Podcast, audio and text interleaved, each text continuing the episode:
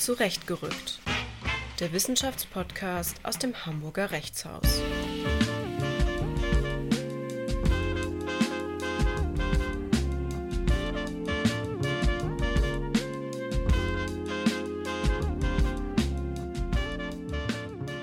Herzlich willkommen zu einer weiteren Folge von Zurechtgerückt Feature.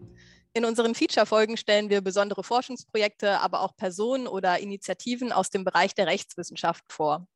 Heute habe ich Philipp und Sophie zu Gast, mit denen ich über das Bündnis Jureform sprechen möchte, äh, bei denen es um Vorschläge zur Reform des Jurastudiums geht. Hallo ihr beiden und schön, dass ihr da seid. Vielen Dank für die Einladung. Moin, ja, vielen Dank.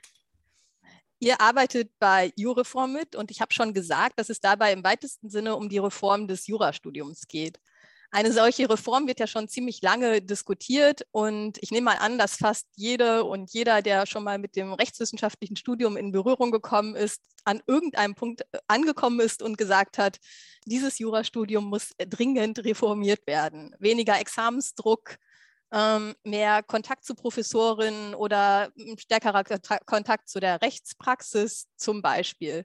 Und es gibt ja auch schon länger eine ganze Reihe verschiedener Vorschläge, wie das Jurastudium reformiert werden könnte.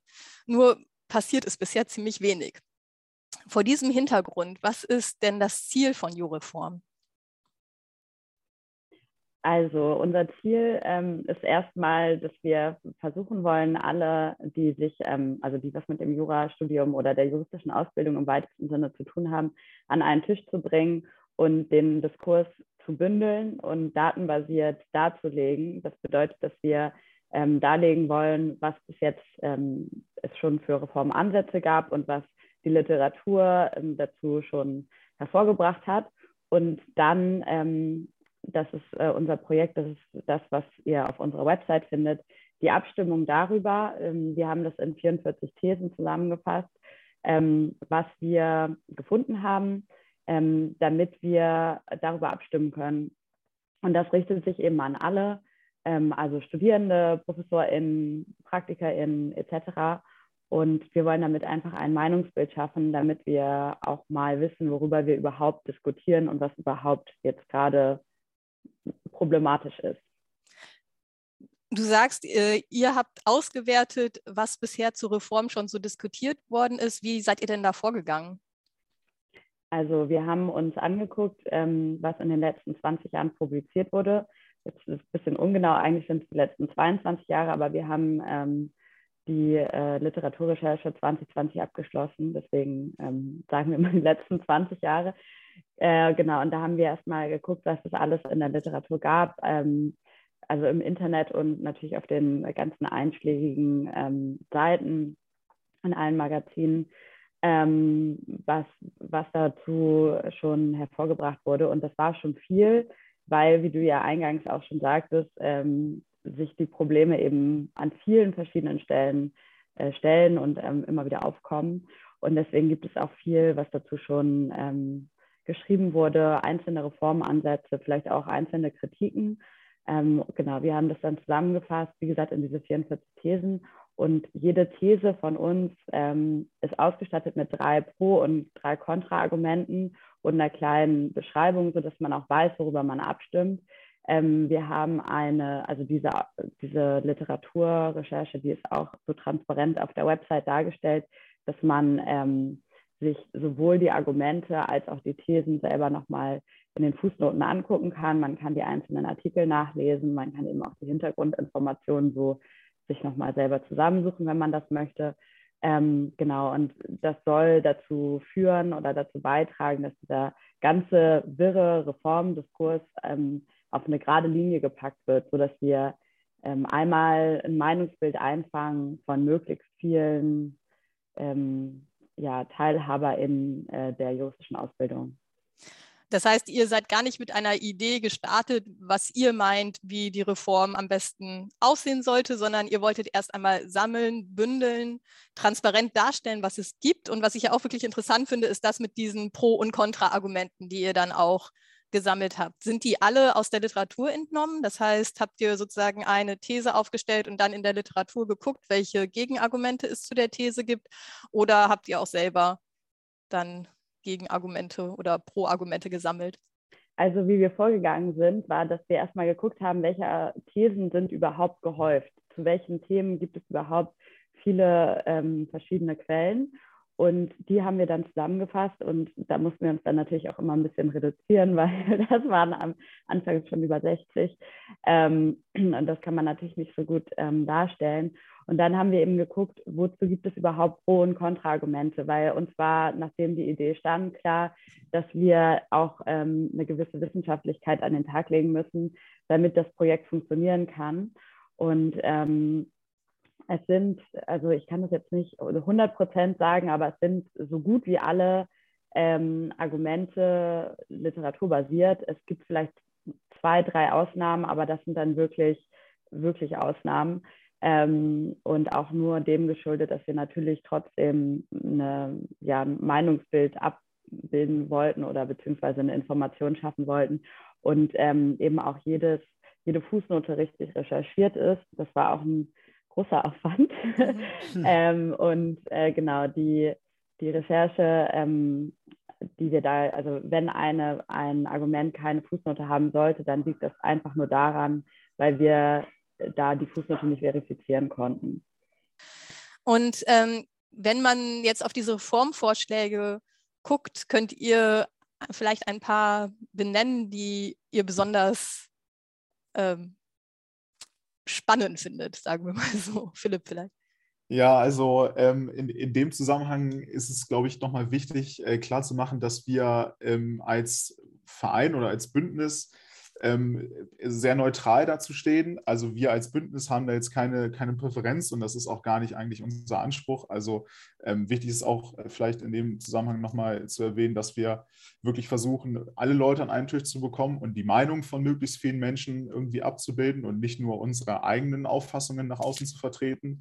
Aber natürlich, wir als einzelne Mitglieder haben auch persönliche Präferenzen, wo wir sagen, die und die These ähm, finde ich für mich am relevantesten und da würde ich mich freuen, wenn die irgendwie am besten direkt umgesetzt werden würde. Ähm, und bei mir ganz persönlich ähm, ist es zum Beispiel der integrierte Bachelor. Ähm, das ist eine, eine, These, die ich für, für sehr, sehr sinnvoll halte. Ähm, und an meiner äh, Uni, ähm, ich studiere in Göttingen, ähm, da wird das jetzt auch besprochen, zum Glück. Ähm, das ist auf jeden Fall eine sehr coole, äh, sehr, sehr gute Entwicklung. Ähm, genau, oder zum Beispiel auch die Zweitkorrektur im, im ersten Staatsexamen ist auch so eine These, die ich für, für sehr, sehr sinnvoll halte. Ähm, genau, das sind vielleicht erstmal so zwei, zwei Präferenzen. Und der integrierte Bachelor, was, was findest du daran gut? Warum befürwortest du das?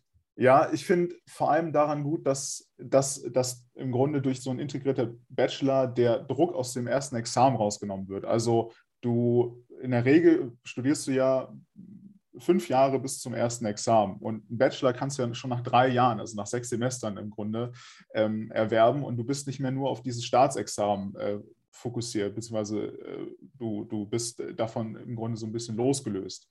Ähm, das heißt also, du hast am Ende auch nicht mehr so diesen Druck, um das Staatsexamen unbedingt äh, bestehen zu müssen und vielleicht auch möglichst mit einem vollbefriedigend, weil du vorher eben schon äh, einen ersten akademischen Abschluss hast und im Zweifel, wenn du das Examen zwei oder mit Freischuss auch dreimal nicht bestehen solltest, was ja leider mitunter auch vorkommt, dass du dann eben nicht nur mit Abitur und Führerschein dastehst, ähm, sondern auch trotzdem nach fünf oder sechs Jahren Studium ähm, einen Abschluss hast, mit dem man was machen kann. Ähm, zum Beispiel noch ein Master, mit dem man direkt irgendwie ähm, auch einen Job finden kann. Äh, und das halte ich für sehr, sehr sinnvoll. Und ich glaube, das ist auch ähm, sozial verträglicher, ähm, denn wenn wir uns das erste Examen angucken, ist ja immer noch die Norm, ähm, dass sich äh, mittels kommerzieller Repetitorien mindestens ein Jahr darauf vorbereitet wird. Und die sind nicht gerade günstig. Und Menschen, die vielleicht ähm, nicht, also keinen starken finanziellen Hintergrund haben, für die ist es, glaube ich, sehr, sehr schwierig, ähm, dann diese Examsvorbereitung zu bestreiten, ähm, weil immer noch dieses Geschäft mit der Angst im Grunde gemacht wird. Also ich merke das gerade selber, ich stehe auch vor meiner Examsvorbereitung und da stellt sich natürlich die Frage, wie gehe ich das an? Ähm, gehe ich zu einem kommerziellen Repetitorium? Mache ich das universitäre Repetitorium oder mache ich vielleicht gar kein Repetitorium? Ähm, und wenn man sich dann die Preise für ein kommerzielles Repetitorium anschaut, dann äh, ja, läuft es dann wirklich schon äh, eiskalt den Rücken runter im Grunde. Und das, ähm, das muss man sich am Ende leisten können. Und Bachelor könnte da auch Abhilfe schaffen. Ähm, genau. Ja, klingt für mich äh, absolut nachvollziehbar. Umso neugieriger bin ich, was gibt es denn da für Gegenargumente? Äh, für, den, für den integrierten Bachelor. Also dagegen, gegen, genau. Also ja, man, man könnte natürlich dagegen halten, dass sich das Staatsexamen bewährt hat. Also, aber das wird äh, ja nicht abgeschafft dadurch, ne? Ähm. Genau, es wird nicht abgeschafft, ähm, aber letztlich äh, kann man sich auch durchaus die Frage stellen nach der Notwendigkeit eines, eines Examens. Also äh, äh nicht nach eines Examens, sondern nach der Notwendigkeit eines Bachelors, sondern ähm, die, man, man, kann ja durchaus äh, auch fragen, ähm, braucht es überhaupt eines Bachelors? Denn man ist ja lange Jahre auch gut mit dem Examen äh, gefahren und es gibt ja viele Menschen, die das Examen ja auch so äh, bestritten haben. Ähm, das könnte man zumindest dagegen anführen. Das ist mhm. jetzt nicht meine persönliche mhm. Meinung, mhm. ähm, denn ich befürworte ja einen integrierten ja. Bachelor. Ähm, aber genau, aber ansonsten natürlich auch für jeden, für jede Person, die daran interessiert ist und jetzt vielleicht auch sagt, eine integrierte Bachelor, das äh, halte ich persönlich dann vielleicht auch nicht für, für sinnvoll oder so, kann das natürlich gerne auch auf unserer Webseite nachlesen äh, oder auch in unserem White Paper. Ähm, da haben wir auch natürlich zum, zu der These äh, zur Einführung eines integrierten Bachelors auch drei Kontraargumente äh, herausgearbeitet. Ähm, genau. Und äh, Sophie, du bist ja schon von Anfang an dabei wenn ich das äh, richtig mitbekommen habe. Du hast dann also auch die Literatur mit ausgewertet. Was waren denn deine Texte, die du so ausgewertet hast? Also am Anfang ähm, haben wir uns die, also wir hatten eine sehr große Excel-Tabelle ähm, und da haben wir einfach ähm, listenweise äh, oder seitenweise sind wir da vorgegangen. Also da war alles dabei. Ähm, das haben wir dann erst später sozusagen geprüft und ähm, ja in eine Reihenfolge gebracht. Ähm, genau, also von daher habe ich von jedem ein bisschen mitbekommen. Ähm, und hast du auch einen äh, Vorschlag, den du besonders spannend, besonders wichtig findest? Ja, ähm, mein persönlicher äh, Favorit sozusagen oder was ich äh, finde, was auch im Diskurs manchmal ein bisschen zu kurz kommt, ist ähm, die Grundlagenfächer dass die, also unsere konkrete Forderung sozusagen oder These ist, äh, dass die Grundlagenfächer gestärkt werden sollen. Ähm, und äh, was, ja, was bedeutet das? Also die Grundlagenfächer für alle, die damit jetzt gerade vielleicht nicht anfangen können, das sind äh, so sowas wie Methodenlehre, zum Beispiel Rechtsgeschichte oder Rechtsphilosophie. Da gibt es ja an jeder Uni immer einen ähm, Kanon an unterschiedlichen Angeboten, die da, die, ja, die angeboten werden. Ähm, und bei mir war das zum Beispiel auch äh, damals Methodenlehre, was ich gemacht habe und auch Rechtsphilosophie und Rechtsgeschichte. Ähm, und äh, was, also der Grund, warum ich das befürworte, ist, dass die Grundlagenfächer ähm, meistens am ersten Semester für ein Semester angeboten werden, danach eine Klausur ist und ähm, die damit abgeschlossen sind. Und natürlich hat man im ersten Semester noch gar keinen richtigen Überblick über das Rechtssystem und ähm, was da auf einen alles zukommt. Und ich habe erst im, in der Examensvorbereitung gemerkt, wie wichtig diese Grundlagenfächer sein können für das Verständnis der gesamten Rechtsordnung, für das Einordnen von verschiedenen Problematiken und eben auch einfach juristisches Handwerkszeug. Und ähm, ja, ich würde es sehr, also ich finde persönlich sehr wichtig, ähm, dass darauf auch ein starker Fokus gelegt wird und dass die Möglichkeit gegeben wird, dass entweder zu einem späteren Zeitpunkt oder einfach verstärkt noch zu lernen, ähm, noch hören zu können und das einfach noch mehr eingebunden ist. Okay, und diese und weitere Vorschläge kann man dann auf der Homepage nachlesen. Und ihr habt auch, habt ihr schon gesagt, ein White Paper veröffentlicht. Was ist denn äh, da, steht denn da drin? Worum geht es da? Ja, im White Paper haben wir im Grunde nochmal ähm, kontextualisiert, was wir eigentlich machen, warum wir das machen, was wir machen. Also es gibt im Grunde äh, ein FAQ, äh, einmal ganz kurz äh, zu, zu unserer Arbeit und zu unserem Ziel, zu unserem Zweck. Wir haben aber nochmal ganz ähm, breit aufgeschlüsselt oder en Detail äh, dargelegt, ähm, warum wir eigentlich das machen, was wir, was wir machen, warum es Jureform gibt, beziehungsweise das Bündnis zur Reform der juristischen Ausbildung, was auch das Ziel ist, ähm, was wir perspektivisch erreichen möchten. Und man findet auch die, ähm, die Literaturauswertung, beziehungsweise äh, alle 44 Reformthesen mit den Pro- und Kontraargumenten äh, und den äh, Fußnoten auch im White Paper. In diesem White Paper ist ein Vorwort von Frau Professorin Elisa Hoven, die an der Universität Leipzig Professorin für deutsches und ausländisches Strafrecht, Strafprozessrecht, Wirtschafts- und Medienstrafrecht ist. Welche Rolle spielt sie bei Jureform? Also ähm, die hat so ein bisschen den Grundstein gelegt. Ähm, und zwar war es so, sie hat 2019 in der, ich glaube, das war in der FAZ, ich bin mir jetzt nicht ganz sicher, einen Artikel veröffentlicht mit ein paar Reformvorschlägen. Und ähm, ich habe den Artikel gelesen, als ich, also in der Bahn, als ich zu, auf dem Weg war zur Uni-Examensvorbereitung ähm, und äh, hab, fand es gut. Ich, also mir hat der Artikel gefallen und ich habe ähm, mich schon während des Studiums und auch schon vorher immer ein bisschen geärgert, dass es eigentlich nicht so viele Möglichkeiten gab, sich zu engagieren, ähm, seine Verbesserungsvorschläge einzubringen und ähm, habe mir gedacht, ich schicke einfach mal eine E-Mail. Und das habe ich dann auch gemacht, äh, so eine Kurzschlussreaktion. Und ähm, genau das Gleiche oder ähnlich hat Till, also der andere ähm, Mitgründer sozusagen, ähm, auch gemacht. Und sie hat uns dann vernetzt. Und ähm, wir haben dann, also Martin, das ist der dritte im Boot, also wir sind quasi die Grundsteine der Jureform oder des Bündnisses. Ähm, und genau, wir haben uns dann zusammengesetzt und ähm, wir hatten damals natürlich auch noch ein paar andere, die uns geholfen haben, aber das ist sozusagen die Geschichte hinter Frau Professor Hofen, warum sie auch unser Grußwort geschrieben hat, weil sie eben von Anfang an so ein bisschen dabei war und uns inspiriert hat, ähm, das Projekt, so wie es jetzt ist, zu starten. Und jetzt seid ihr noch dabei, es sind aber auch neue Mitglieder dazugekommen, so wie du zum Beispiel, Philipp. Wie bist du denn dazu gestoßen? Ja, das äh, war sehr zufällig im Grunde. Und zwar ähm, war der Zusammenhang äh, folgender. Ich habe ähm, innerhalb einer, einer Tech-Initiative, ähm, bei der ich äh, mitwirke, äh, aus Göttingen eine äh, Veranstaltung mit organisiert zum Thema digitales Lernen und digitale Examsvorbereitung. Und ähm, ein anderes Mitglied aus dem Verein kannte irgendwie Till als Vorsitzender von, von Jureform. Und äh, Till ist auch in der Liga Tech Bubble auch ganz versiert und unterwegs und hat auf jeden Fall viel, viele Expertise ähm, gehabt zum Thema ähm, digitales Lernen und wie kann ich mich vielleicht auch ohne äh, Repetitorium äh, mit, den, mit, mit digitalen Hilfsmitteln vorbereiten, sodass wir äh, Till letztlich angefragt haben und äh, er dann auch die Bühne bekommen hat, um äh, einmal Jureform zu pitchen. Ähm, genau, und das war für mich im Grunde der, der Auslöser dafür, ähm, ihm dann nochmal zu schreiben und mein Interesse für eine Mitarbeit äh, zu bekunden bei Jureform.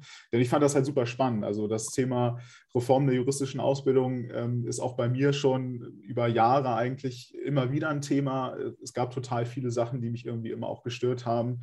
Und als T das dann so gepitcht hatte, fand ich das irgendwie sehr interessant, ähm, und es hat mich einfach direkt gecatcht ähm, und ich hatte Bock, äh, große Lust, da mitzuarbeiten und äh, bin dann dazu gestoßen, letztes Jahr im Juli, glaube ich, äh, muss das ungefähr gewesen sein. Und genau, seitdem ähm, bin ich mit dabei. Und wenn wir jetzt nochmal zu der Abstimmung gucken, die man machen kann, wer kann denn da sich eigentlich alles beteiligen? Also uns ist es ganz wichtig, dass es alle machen, die irgendwas mit der juristischen Ausbildung zu tun haben. Also natürlich ähm, sind diejenigen, die davon jetzt am meisten gebeutelt sind, die Studierenden. Aber ähm, genauso wichtig ist, dass ProfessorInnen, PraktikerInnen, ähm, Personen, die im Prüfungsamt arbeiten und so weiter, sich auch daran beteiligen. Wir haben jetzt auch gesehen, was sehr schön ist, dass es auch viele annehmen. Ähm, und es ist auch wichtig, eine äh, andere Sichtweise von PraktikerInnen zu bekommen. Und ähm, genau deswegen, also es, es, sind Fragen zum Studium selber, es sind aber auch eben darüber hinaus Fragen und man hat auch die Möglichkeit, eigene Reformvorschläge ähm, mit einzubringen. Ähm, wir haben auch ein Kontaktformular auf der Website. Wenn man noch irgendeine Art von Feedback hat, kann man sich gerne an uns wenden. Man kann natürlich auch Teil der Reform werden, jederzeit, wenn man daran Interesse hat. Aber genau, also ähm, um auf deine Frage nochmal zu antworten, wirklich jeder, jede äh, egal ob man mal ein Semester Jura studiert hat oder ähm, jetzt mit dem zweiten Examen fertig ist. Äh, das ist, richtet sich genau an alle. Und wenn die Abstimmung durch ist, beziehungsweise erstmal bis wann kann man überhaupt noch abstimmen? Bis zum 17. Juli diesen Jahres, also bis zum 17. Juli 2022. 17. Juni 2022 oder Juli. Juli. 17. Juli, genau. Okay, 17. Juli 2022. Super. Und wenn das passiert ist, wenn hoffentlich möglichst viele Leute noch abgestimmt haben, was passiert dann mit den Abstimmungsergebnissen?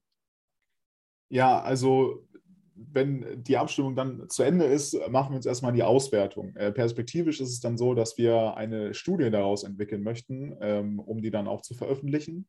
Ähm, und Genau, das wird also im Anschluss äh, an das Ende der Abstimmung passieren. Ähm, und wenn man das Ganze dann noch ein bisschen perspektivischer betrachtet, muss man, also gibt es bei uns bisher im Grunde ähm, zwei mögliche Szenarien, wie das Ganze aussehen und weiterlaufen könnte. Also Szenario A könnte im Grunde sein, dass wir ganz, ganz klares Meinungsbild haben bezüglich einzelner Thesen, ähm, zum Beispiel integrierter Bachelor oder Stärkung der Grundlagenfächer, also dass wirklich ein, ein Gros der Abstimmenden sich dafür ausgesprochen hat, ganz klar.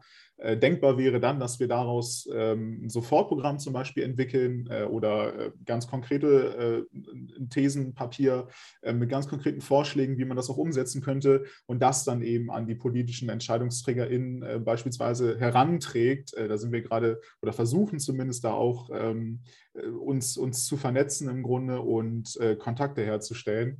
Ähm, Szenario B könnte allerdings sein, dass die Meinungslage sehr, sehr unklar ist und es also ganz äh, keine klare Präferenz für einzelne Thesen gibt, ähm, dann wäre es im Grunde so, dass wir ähm, dass wir im Grunde nochmal eine, eine breite äh, Diskussion anstoßen wollen würden, ähnlich der Akademie Locum, wie es in den äh, Ende der 1960er Jahre der Fall war. Also sozusagen ein Locum 2.0 ähm, würden wir dann anstoßen wollen, um mit allen AkteurInnen oder mit allen Menschen, die irgendwie einen Bezug zur juristischen Ausbildung haben, an einen Tisch uns zu setzen und gemeinsam über mögliche Reformen zu diskutieren und daraus dann im besten Fall natürlich auch ähm, eine konkrete Reform zu entwickeln. Hm. Und äh, so eine Akademie, aber auch bei der Abstimmung selbst, ähm, zieht ja vielleicht immer eher Menschen an, die sich sowieso schon für eine Reform des Jurastudiums interessieren. Ähm, könnte ich mir vorstellen. Und äh, ich wollte jetzt nochmal meinen Eindruck schildern, nämlich, dass ihr wirklich so stark auf Transparenz ausgelegt seid und darauf wirklich alle Meinungen einzubeziehen, dass ich es wichtig finde, an dieser Stelle auch nochmal allen zu sagen, die denken, äh, das ist total super, so wie es ist, sich sozusagen auch einzubringen. Und ich nehme an, dass das in eurem Sinne ist. Schätze ich das richtig ein? Ja, auf jeden Fall. Also ähm, wie gesagt, es ist uns einfach wichtig, dass wir ein Meinungsspektrum einholen und ähm, das funktioniert nur, wenn sich möglichst viele daran beteiligen. Wir haben bis jetzt auch schon gesehen, dass ähm, die Teilnahme sehr vielfältig ist. Wir wollen jetzt natürlich nichts ähm, schon mal vorab zu den Inhalten sagen und das können wir auch nicht, aber ähm, auf jeden Fall ist die Beteiligung, äh, kommt gut an, wird gut angenommen und eben auch ähm, von, von allen Seiten. Also die ähm, Kritik war da bis jetzt äh, zum Glück auf unserer Seite sozusagen, weil wir eben ein hohes Maß an Transparenz ähm, versuchen anzubringen und äh, einfach nur wiedergeben wollen. Wir haben keine politische Agenda, wir haben keine persönliche Agenda, die, die wir versuchen irgendwie durchzubringen, sondern einfach nur ähm, einmal ähm, ja, Tabula rasa und dann können wir mal alle sehen, was eigentlich gerade los ist. Mhm. Jetzt zum Abschluss auch einmal, wo genau kann man abstimmen? Also unsere Website ist die ioreform.de und Ioreform ist geschrieben IUR Reform. Und da findet ihr einen großen Button äh, zu, den, zu, der Abstimmung. Da findet ihr alle Informationen über uns, ähm, unser White Paper, Kontaktinformationen und äh, die ganzen Hintergründe. Super, also vielen Dank. Ich finde die, ähm, die Initiative, das Bündnis äh, wirklich ähm, absolut gute Idee. Und ihr habt so viel Engagement und Schwung dabei, ähm, dass ich wirklich hoffe, dass die Dynamik sich auch weiterhin in dieser Abstimmung hält und möglichst viele Menschen sich beteiligen. Ähm, und bin ganz gespannt darauf, was da am Ende bei rauskommt. Und bedanke mich aber für heute erstmal ganz herzlich für das Gespräch mit euch beiden. Ja, vielen ja, Dank. Vielen Dank.